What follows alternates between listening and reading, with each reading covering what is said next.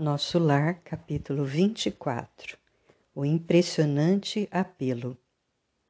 Ligado ao receptor, suave melodia derramou-se no ambiente, embalando-nos em harmoniosa sonoridade, vendo-se no espelho da televisão a figura do locutor no gabinete de trabalho. Daí a instantes começou ele a falar. Emissora do posto 2 de moradia Continuamos a irradiar o apelo da colônia em benefício da paz na Terra. Concitamos os colaboradores de bom ânimo a congregar energias no serviço de preservação do equilíbrio moral nas esferas do globo. Ajudai-nos quantos puderem ceder algumas horas de cooperação nas zonas de trabalho que ligam as forças obscuras do umbral à mente humana. Negras falanges da ignorância, depois de espalharem os fachos incendiários da guerra na Ásia, cercam as nações europeias, impulsionando-as a novos crimes. Nosso núcleo, junto aos demais que se consagram ao trabalho de higiene espiritual, nos círculos mais próximos da crosta, denuncia esses movimentos dos poderes concentrados do mal pedindo concurso fraterno e auxílio possível. Lembrai-vos de que a paz necessita de trabalhadores de defesa. Colaborai conosco na medida de vossas forças. Há serviço para todos, desde os campos da crosta às nossas portas. Que o Senhor nos abençoe. Interrompeu-se a voz, ouvindo-se divina música novamente. A inflexão do estranho convite abalara minhas fibras mais íntimas. Veio Lísias em meu socorro explicando. Estamos ouvindo moradia, velha colônia de serviço muito ligadas às zonas inferiores. Como sabe, estamos em agosto de 1939. Seus últimos sofrimentos pessoais não lhe deram tempo para ponderar sobre a angustiosa situação do mundo, mas posso afiançar que as nações do planeta se encontram na iminência de tremendas batalhas. Que diz? indaguei aterrado, pois não bastou o sangue da última grande guerra? Lísia sorriu, fixando em mim os olhos brilhantes e profundos, como a lastimar em silêncio a gravidade da hora humana. Pela primeira vez, o enfermeiro amigo não me respondeu. Seu mutismo constrangera-me. Assombrava, sobretudo, a imensidade dos serviços espirituais nos planos de vida nova que me recolhera, pois havia cidades de espíritos generosos suplicando socorro e cooperação. Apresentara-se a voz do locutor com entonação de verdadeiro SOS. Vira-lhe a fisionomia abatida no espelho da televisão demonstrava ansiedade profunda nos olhos inquietos. E a linguagem? Ouvira-lhe nitidamente o idioma português, claro e correto. Julgava que todas as colônias espirituais se intercomunicassem pelas vibrações do pensamento. Havia ainda ali tão grande dificuldade no capítulo do intercâmbio? Identificando minhas perplexidades, Lísias esclareceu. Estamos ainda muito longe das regiões ideais da mente pura. Tal como na Terra, os que se afinam perfeitamente entre si podem permutar pensamentos sem as barreiras idiomáticas, mas, de modo geral, não podemos prescindir da forma, no lato sentido da expressão.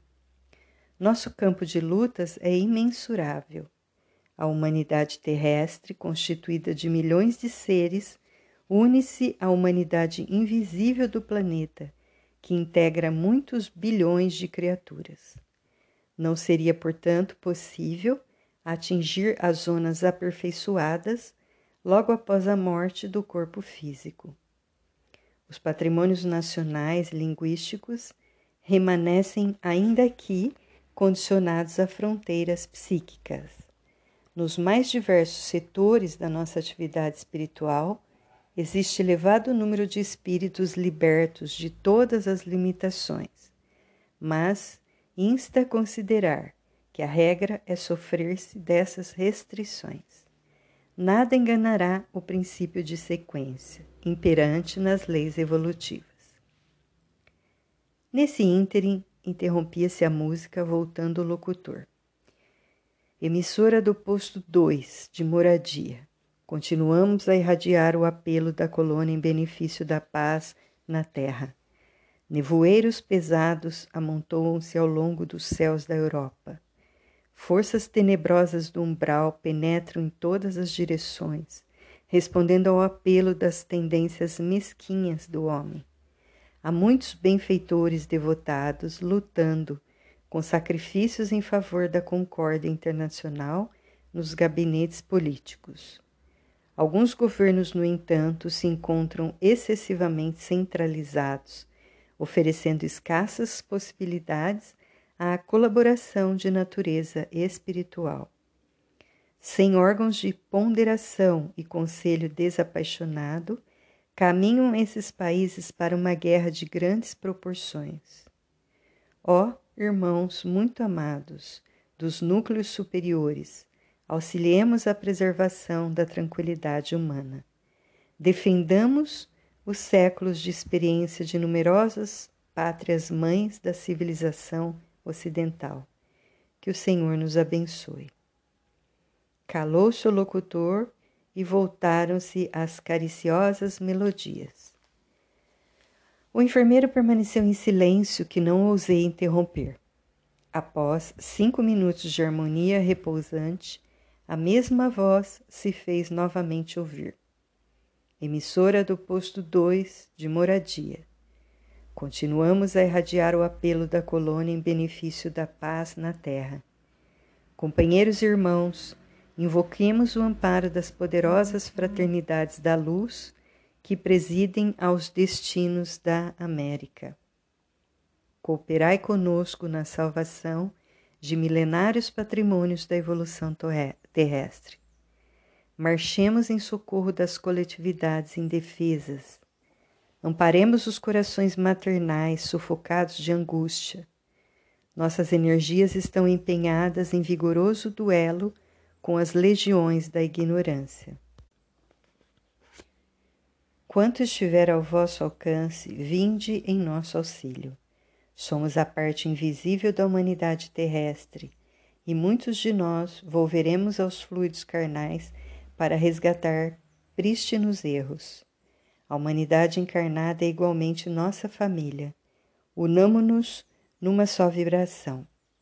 Contra o assédio das trevas, acendamos a luz. Contra a guerra do mal, movimentemos a resistência do bem. Rios de sangue e lágrimas ameaçam os campos das comunidades europeias. Proclamemos a necessidade do trabalho construtivo. Dilatemos nossa fé. Que o Senhor nos abençoe. A essa altura, desligou Lísias o aparelho e viu enxugar discretamente uma lágrima que seus olhos não conseguiam conter. Num gesto expressivo, falou comovido. Grandes abnegados os irmãos de moradia. Tudo inútil, porém, acentuou triste depois de ligeira pausa. A humanidade terrestre pagará, em dias próximos, terríveis tributos de sofrimento. Não há, todavia, recurso para conjurar a tremenda catástrofe? Perguntei sensibilizado. Infelizmente, acrescentou Lísias em tom grave e doloroso, a situação geral é muito crítica. Para atender às solicitações de moradia e de outros núcleos que funcionam nas vizinhanças do umbral, reunimos aqui numerosas assembleias mas o ministério da união divina esclareceu que a humanidade carnal, como personalidade coletiva, está nas condições do homem insaciável, que devorou excesso de substâncias no banquete comum. A crise orgânica é inevitável. Nutriram-se várias nações de orgulho criminoso, vaidade e egoísmo feroz. Experimentam agora a necessidade de expelir os venenos letais. Demonstrando, entretanto, o propósito de não prosseguir no amarguroso assunto, Lísias convidou-me a recolher.